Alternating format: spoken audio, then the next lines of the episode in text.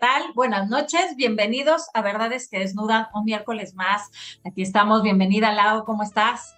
Muy Hola, bien. Hola, ay, perdón, somos dos Laus. Así es, toca ya.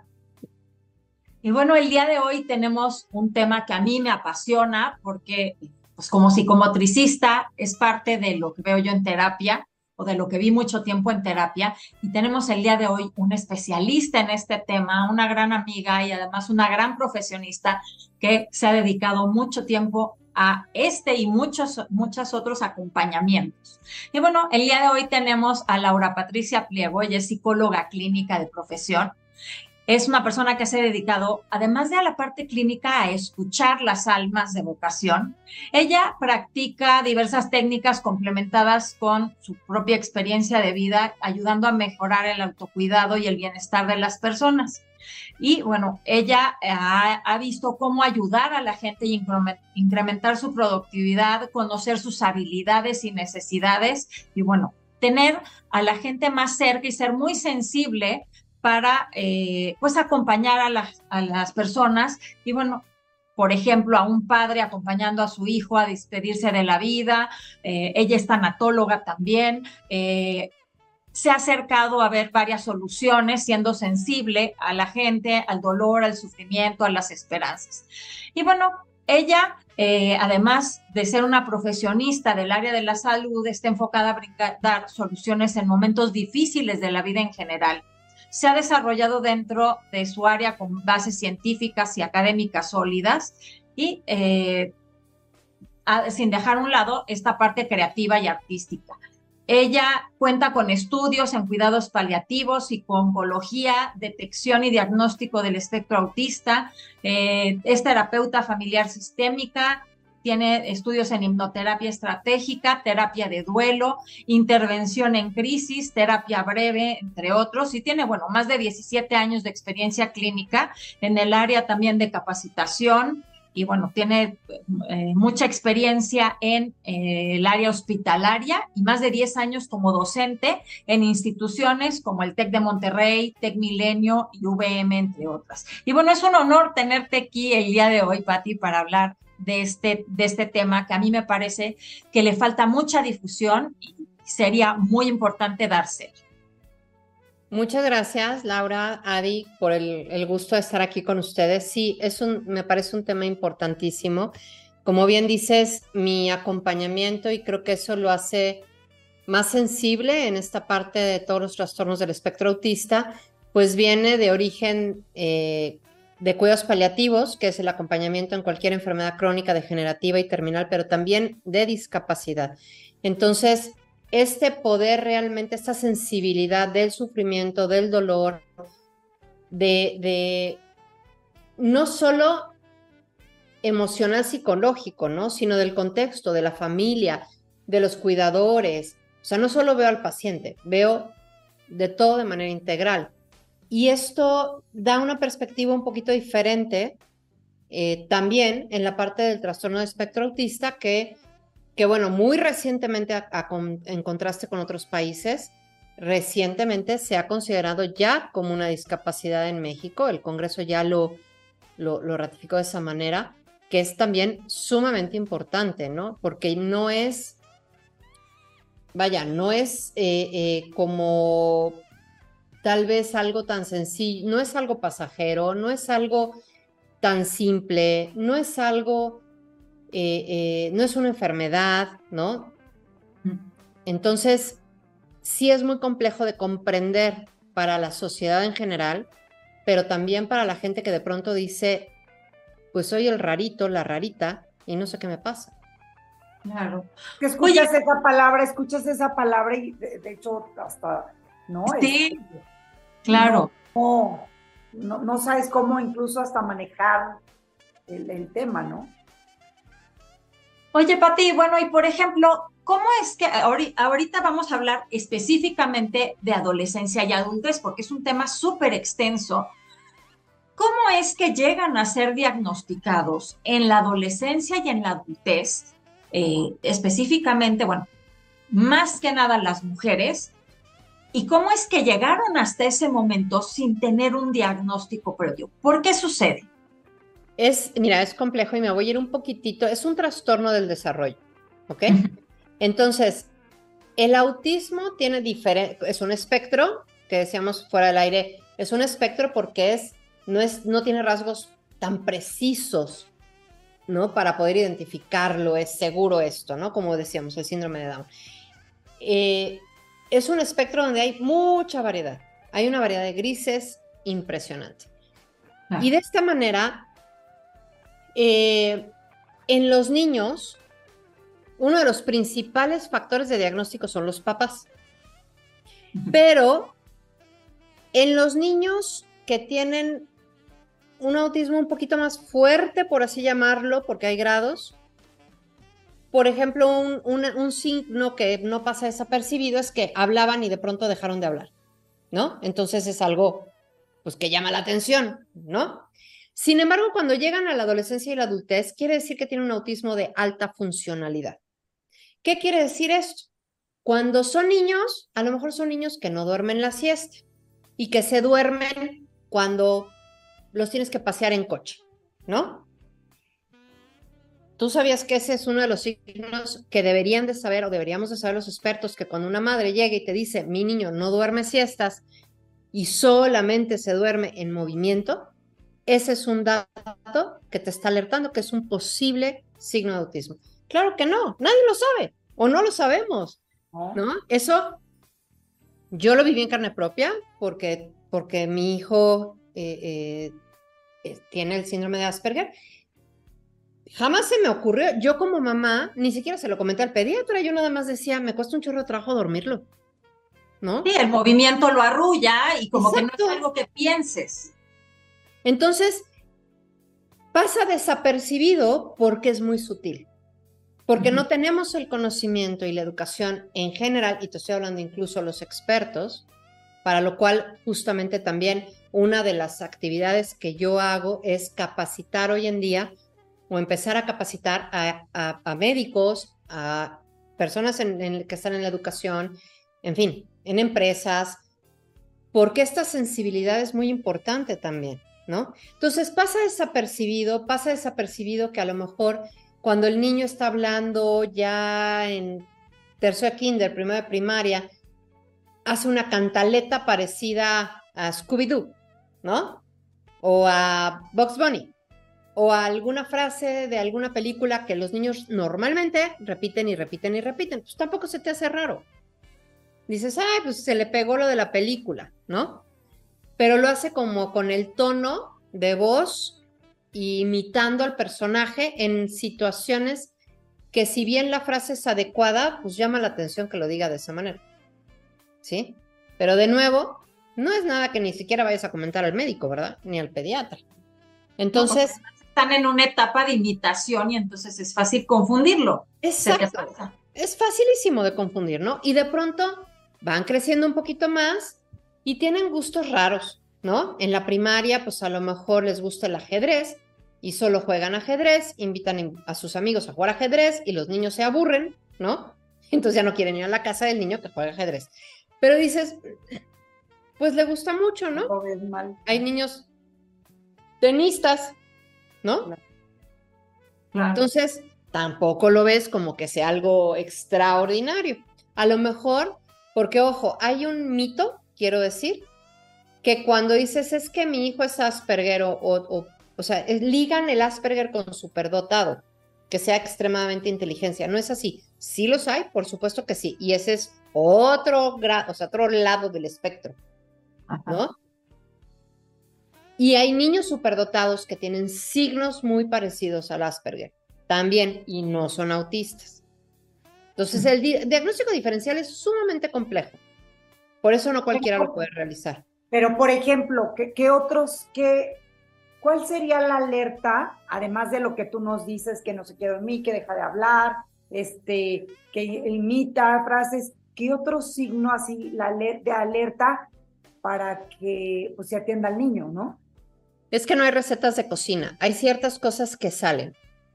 Eh, porque si no, de nuevo, sería mucho más fácil diagnosticarlos incluso en adolescencia y adultez. La parte sociable, pues les cuesta trabajo.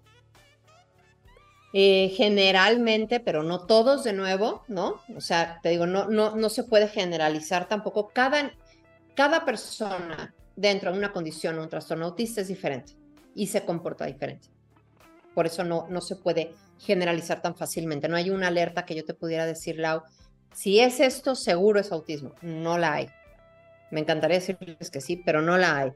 Puede ser un niño que le cueste mucho trabajo socializar. Sin embargo, los niños con trastornos del lenguaje, y Adi no me dejará mentir, tienen problemas de socialización. No es nada más del aspecto autista, del espectro autista.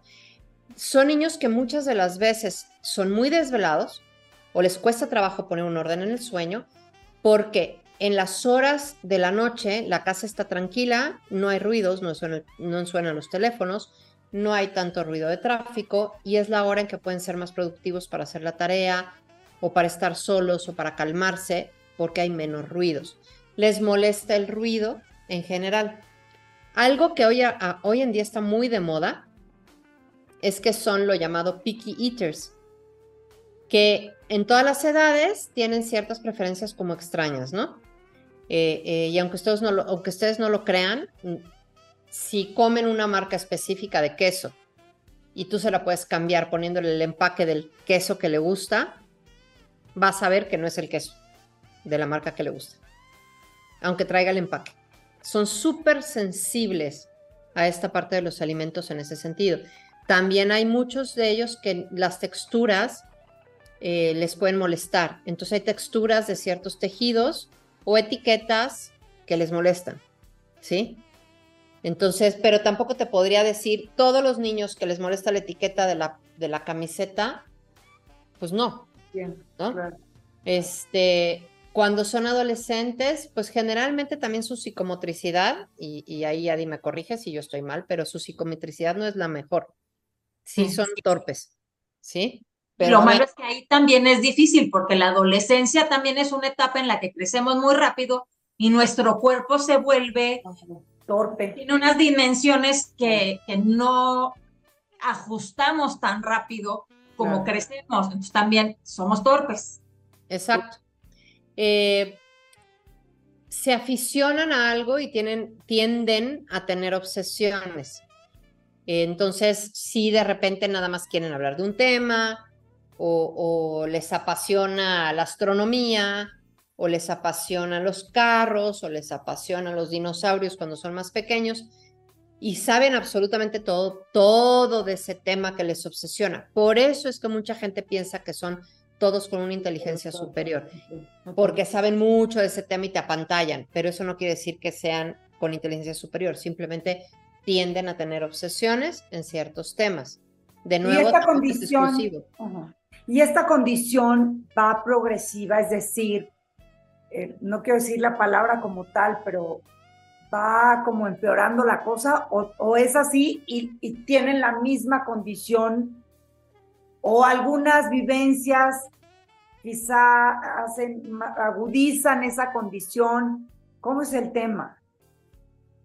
Lo que se agudiza es que no, no es que no es que aumente, sino que se va como diversificando un poco, se va viendo de una manera un poquito diferente de acuerdo al contexto el que están viviendo y a la edad que están teniendo. Por ejemplo, en la adultez, cuando se enfrentan a la parte laboral, se enfrentan con retos muy particulares, como la parte de una entrevista de trabajo, que puede ser muy compleja para ellos, porque son personas sumamente literales, no mienten, generalmente no pueden mentir, o sea, no les, cuesta mucho trabajo mentir y distinguir una mentira blanca, por ejemplo. Eh, la analogía, la metáfora, al ser completamente literales, no la comprenden. Entonces, si tú les das a leer los cuentos de Cortázar, pues no los van a comprender jamás. Eh, eh, o, les va, o le das a leer a Octavio Paz, pues tampoco lo van a comprender del todo, ¿no? Son, son personas que, a ver, hablamos ahorita de las diferencias que pueden tener, pero eso no quiere decir que sean diferencias negativas, porque el que sean, por ejemplo, el que sean tengan cierta obsesión los vuelve muy buenos para poder llevar a cabo un proyecto con pasos. por ejemplo, porque van del principio al fin hasta que lo terminan.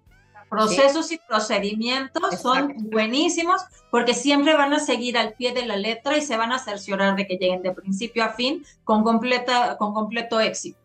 Y no sé si, si hay algo que, ¿Esta condición es hereditaria? ¿Se da por alguna razón? ¿Qué, qué hay de información de, de este tema, Mira, hay algo que es muy curioso que, que ahorita no recuerdo quién, quién, lo dijo, pero que tiene toda la razón.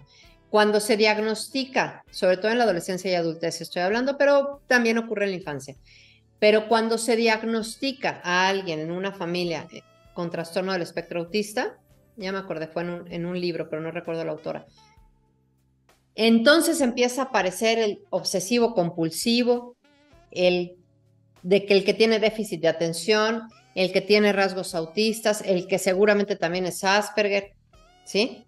Son familias con características neurodivergentes, ¿sí?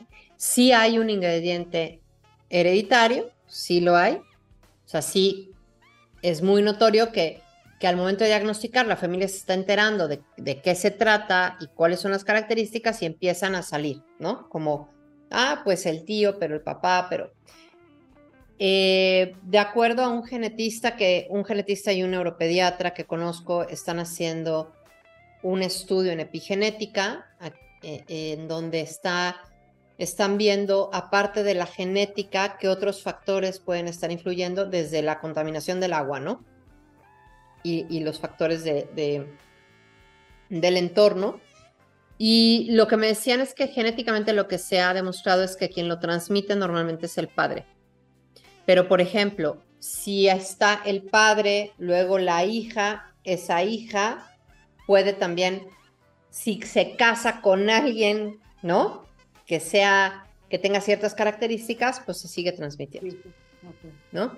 Sin embargo, eh, la funcionalidad de la persona sí se ve muy influida por el contexto y por eh, el pronto diagnóstico y se ve muy influida eh, muchas veces hasta por la parte, yo he visto casos en donde la mamá tiene un, un instinto increíble y hace muchas cosas que, que ayudan mucho a ese chavo a ser muy funcional sin saber que, tiene una condición del espectro autista, ¿sí?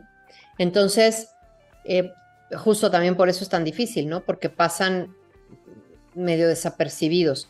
¿Cuándo es donde se empiezan a atorar? Cuando quieren entrar a la universidad. O sea, no es que la pasen bien, ojo, ¿eh? O sea, porque son rechazados, el bullying, el índice de bullying en los niños desde primaria, secundaria, preparatoria y, ojo, también en las empresas, es altísimo en personas de condición del espectro autista. Y aún más, el porcentaje es aún más alto dentro de este porcentaje que le estoy diciendo en mujeres dentro del espectro autista. ¿Sí? Em, y ahorita hablamos de esta parte de la mujer. Entonces, ¿cómo, cómo llegarían a diagnosticarse? Volviendo a la, a la pregunta de Adi inicial, pues bueno, normalmente llegan a un psiquiatra, a un médico, por ansiedad o depresión. Es muy frecuente que tengan depresión severa o que tengan ataques de pánico o de ansiedad muy severa, pues porque es como si tú ahorita llegaras a un planeta distinto, que todo es exactamente igual, las personas son exactamente iguales, pero no entiendes mucho qué es lo que están hablando ni entiendes cómo funciona la sociedad. ¿Sí? Eso causa mucha ansiedad y puede causar depresión, porque haces las cosas y dices que estoy haciendo mal. Cuando llegan a la adolescencia, uno de los mayores sufrimientos, normalmente son chavos, chavas que no necesariamente andan buscando tener pareja, pero sí la añoran. Y cuando llegan a la licenciatura, si es que están estudiando la licenciatura, porque no todos pueden con el sistema tradicional eh, eh, de los neurotípicos, hay una gran frustración porque dicen algo debo de tener yo mal, porque no puedo tener pareja, algo debo de tener yo mal, porque me cuesta mucho trabajo eh, tener más amigos. Generalmente sí conservan muy bien un par de amigos, pero el poder ingresar a un, a un colegio diferente, a una universidad, a un trabajo, esos cambios para ellos son terribles, son muy, muy complicados. Entonces, generalmente se diagnostican porque llegan, a veces en mi caso han llegado pacientes que llevan 10 años sobremedicados por psiquiatras que no conocen del trastorno y los sobremedican brutalmente en depresión y ansiedad. Y eso hace que, pues ya no tengan vida. O sea, cuando han llegado conmigo es porque su depresión es tan severa y llegan conmigo porque dentro de las cosas que he estudiado es hipnoterapia con la UNAM y llegan pidiendo hipnosis diciendo a ver si con eso, ¿no? Que sí es muy efectiva para depresión y ansiedad, debo decir. Pero cuando llegan y yo empiezo a hablar con ellos y empiezo a ver, digo, aquí hay mucho, o sea, aquí, aquí las características no son de una depresión severa común y corriente ni una ansiedad común y corriente. Son personas que son Asperger, que ya no se dice así el término, autismo de alta funcionalidad, pero llegaron con síntomas de depresión, se les fueron por ahí y estaban sobre, sobremedicadas y ya no estaban pudiendo hacer su vida normal por la sobremedicación. Entonces, es, es todo un problema en el sentido clínico hablando, ¿no? Y cuando llegan contigo, eh, tú los ayudas como a transitar esa, esa, parte, o sea, como a, eh, como a la adaptación, como al entendimiento, como cuál es realmente la ventaja de ir con una persona que está tan capacitada como tú. Entiendo a la familia que la vas a ayudar a, transitar esto, eso sí nos queda claro, pero en la, a la persona que lo que lo que tiene esa condición, ¿cómo le ayudas, Pati? Que muchas veces eh, ellos ya van lidiando y, sobreviviendo, formando ciertas estrategias. Pero les ayuda mucho, una, el comprender que no están locos, que no son raros, y que les ayudo en darse cuenta de lo maravilloso que puede ser, en estos casos, no ser neurotípico, porque tienen habilidades muy importantes, como decíamos, esta parte de poder llevar los procesos, son muy meticulosos, son casi perfeccionistas en mucho de lo que hacen, tienen capacidades artísticas, muchos de ellos fenomenales, eh, son leales, son fieles, permanecen en las empresas y son bien tratados. Este, son, fíjate, hay, hay, hay algo que se dice que no es correcto, que dicen que no tienen empatía. Y no es así. O sea, sí son muy compasivos, pero tienen que aprender a ser empáticos o la empatía como nosotros la conocemos.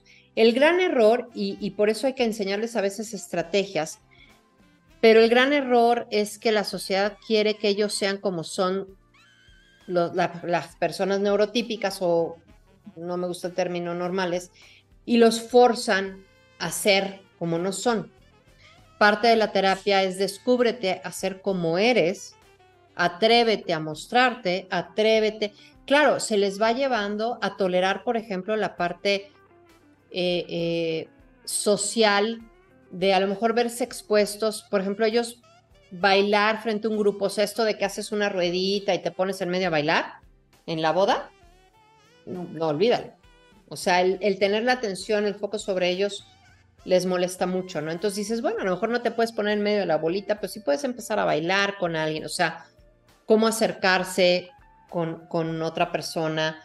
Eh, claro que hay relaciones y, ahí también la terapia es muy útil cuando de pronto un neurotípico y un neurodivergente se casan o, tienen, o forman una pareja, hay que ayudarles a entenderse en estas diferencias y en estas situaciones un poquito diferentes, porque a veces el, la persona con condición del espectro autista sí requiere de un, de un cierto empujoncito, de ciertas ayudas en algunas cosas. Como no les gustan los cambios, hay que tener un poquito de cuidado con las rutinas o con ciertas cosas de orden que les gustan, ¿no? Ahora, tampoco es como todos los autistas son ordenados o son desordenados o son, no, de nuevo, no hay una característica única, pero sí se les ayuda a través de no estar cambiando, por ejemplo, horarios, ¿no? en los adolescentes, les, eh, adultos, pues muchas veces les ayuda a saber en un adulto, por ejemplo, un horario. Yo voy a entrar a las 9 de la mañana y yo sé que salgo a las 6 de la tarde, ¿sí? Y cuando trabajan en una empresa van a hacer todo lo posible para cumplir con todo lo que necesitan hacer en ese horario, ¿sí?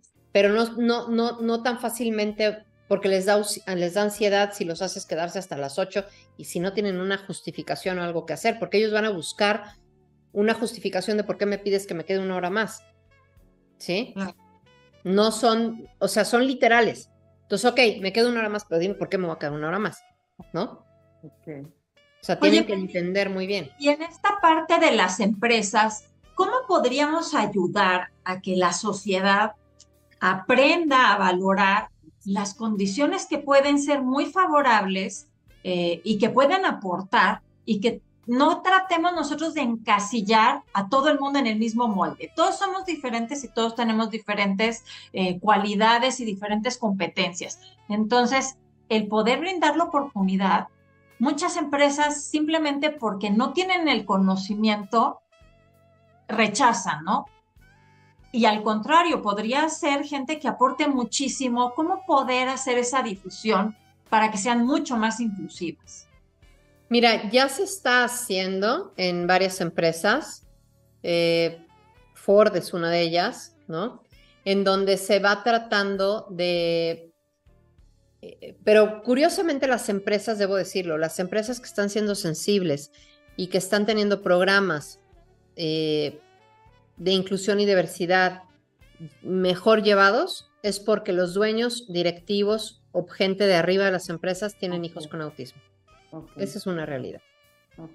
Y es que cómo pretendemos que en las empresas se dé, ¿no? Cuando a lo mejor desde tu casa no sabes ni cómo manejar la situación, ¿no? Entonces, quizá, de, como tú le dices, ¿no? Difundir, este, informar, ¿no? Para que podamos, eh, pues sí, socializar o ayudar a transitar a estas personas con esta condición.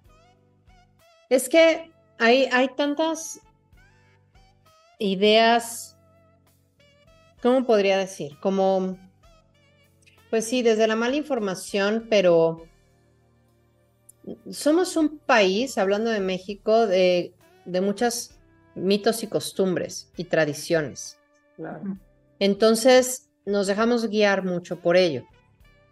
Y, y entonces, otra de las cosas que tiene, por ejemplo, las empresas ahorita se están fijando mucho en el, tema LGBTQ y, género.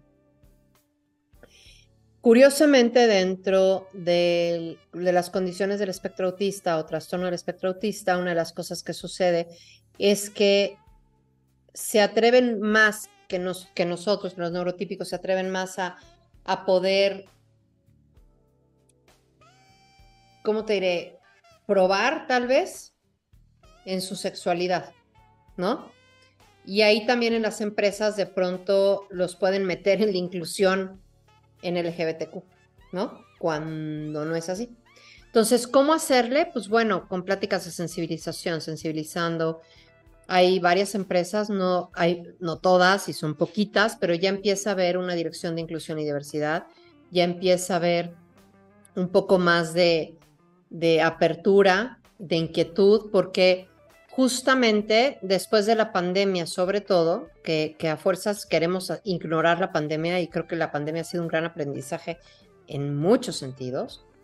Uno de ellos es que las características eh, autistas, porque todos tenemos ciertas características autistas, pero se han incrementado a partir de la pandemia y a raíz de la pandemia hay más personas buscando un diagnóstico y hay más personas que están obteniendo un diagnóstico en la adultez o en la adolescencia, ¿sí?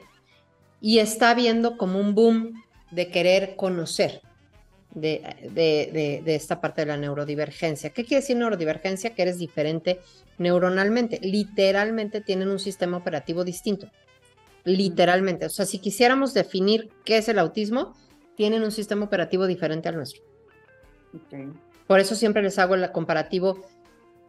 Pues la sociedad puede ser iPhone y ellos son Android. ¿Sí? Es un sistema operativo diferente, nada más. No es una enfermedad, no es algo malo, no es, ni se va a pegar, ni se va, no se contagia, o sea, simple y sencillamente piensan diferente. nada más. Por lo tanto, sus conductas son diferentes. Entonces hay que aprender, hay que abrir. Los neurotípicos, pues son los típicos, ¿no? Los normales, normales neuronales.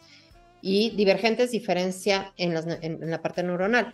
Entonces, ¿qué es lo que hay que hacer? Que bueno, estos neurotípicos, abrir un poco su espectro y decir, simplemente hay personas que van a tener conductas un poco diferentes ante ciertas situaciones a las que un neurotípico puede tener, pero no son ni buenas ni malas, solo son diferentes. Y tienen habilidades increíbles que yo como neurotípico puedo aprender de ellos y ellos han aprendido a lo largo de todos los años a aprender de los neurotípicos para enmascararse y que no los estén bulleando. Entonces, ¿Qué porcentaje, tiene, ¿qué porcentaje de la población está de, Fíjate que no tengo, no tengo el número exactamente, no es altísimo. Eh, y ahorita es más difícil decirte un número porque justamente han estado eh, como aumentando por mucho. Te puedo decir que hay estados de la República que solamente en lo que es el autismo infantil tienen alrededor de 8.000, 9.000 eh, diagnósticos que están ahí en stand-by para empezar tratamiento. Entonces, pues calcúlale que son estados que a lo mejor tienen 2 millones de personas, ¿no? Pues suena que son bien poquitos, ¿no? Pero no son tan poquitos. No y esos son, ojo, los que ya llegaron a tener un diagnóstico, que están esperando un tratamiento. Ahorita me llamó la, atención la cantidad de la población, ¿eh? Las que está diagnosticada es poca. Muy Me llamó la atención lo que dijiste que todos tenemos como características de, esta condición, ¿no? Del espectro. Sí. Todos. Por eso, por eso es tan difícil. Por eso es muy complicado.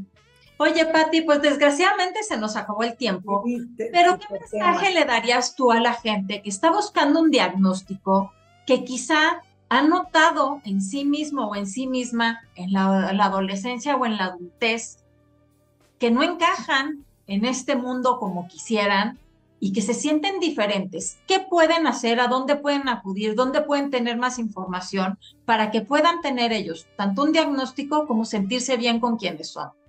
Mira, lo primero que yo les diría es que eso que están sintiendo que es raro, que le quieren poner nombre, es importante diagnosticarlo. Eh, tienen que acudir, puede ser desde el neurólogo, el psiquiatra, pero asegúrense que sean personas que tengan experiencia en autismo, porque la ansiedad y la depresión no se trata tampoco igual que en un neurotípico. Eh, ir con un psicólogo que también tenga alguna certificación, especialidad específica en autismo. De preferencia no busquen, si son adolescentes o adultos, no busquen un especialista por muy bueno que sea infantil, porque son características diferentes. No te va a poder diagnosticar adecuadamente en la adolescencia y la adultez porque son cuestionarios que puede ser el mismo cuestionario, pero se aplica distinto, ¿sí? Y, y que tienes, si estás en, ese, en esa situación o tu hijo estás en esa situación, no es una desgracia. Cuando yo digo es una discapacidad, porque requieren en diferente grado ciertas ayudas un, poco. En esta parte, por ejemplo, son muy confiados. Necesitan a alguien que les diga aguas porque te pueden transar. Tienen poco sentido común, pero son muy tenaces y pueden destacar en áreas que generalmente dicen que es de cálculo y matemáticas, pero áreas artísticas también, como lo mencioné hace un rato, y tienen su propia manera de interpretar el mundo. Estás interpretando el mundo de una manera diferente. Simplemente eres un Android viviendo en un mundo de iPhones, pero eso no es malo. Tienes características maravillosas que los iPhones no tienen, que ya quisiéramos. Si este mundo fuéramos más Asperger, Asperger, la pandemia hubiera sido otra cosa y hoy en día seríamos mucho más compasivos con el otro. Entonces, ¿qué? Que busquen ayuda con especialistas, ¿sí? Y, bueno, eh, si tienen alguna duda o, algo que quieran este, preguntar, pues con todo gusto también pueden buscarme en redes. Que, eh, y ahí en redes viene también mi celular para WhatsApp. Claro. Sí, han estado pasando durante el programa tus redes y bueno, te agradecemos muchísimo el haber estado el día de hoy con nosotros y el poder brindar toda esta información a la gente que le están escuchando en algún momento. Y bueno, pues te agradecemos a ti también de vernos desde tu casa y nos vemos el siguiente miércoles aquí. Le agradecemos al ingeniero Carlos Sandoval este espacio en Telered Networks, a Mike Pérez en la producción. Gracias, Lau. Gracias, Patti. Y bueno, nos vemos el siguiente Gracias. Buenas noches. Buenas noches.